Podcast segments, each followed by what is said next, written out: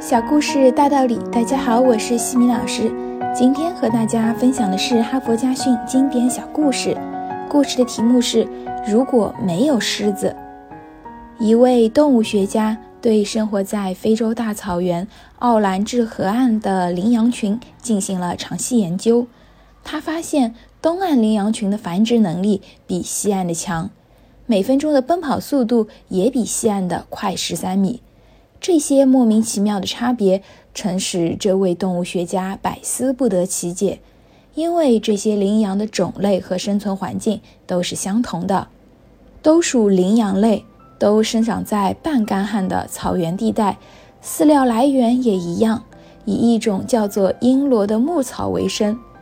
有一年，在动物保护协会的赞助下，动物学家在奥兰治同的东西两岸各捉了十只羚羊，分别把它们送往对岸。结果，从东岸运到西岸的十只羚羊，一年后繁殖到十四只；从西岸运到东岸的十只，一年后还剩下三只，另外七只全被狮子吃了。这位动物学家终于明白，东岸的羚羊之所以强健，是因为它们附近生活着狮群。西岸的羚羊之所以弱小，正是因为缺少了天敌。没有天敌的动物往往最先灭绝，有天敌的动物反而会逐步繁衍壮大。大自然的这一悖论在人类社会也同样存在。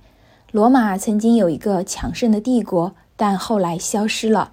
真正使罗马帝国灭亡的，不是别人，正是他自己。一个没有了敌手的帝国。终于在惰性的退化中消失。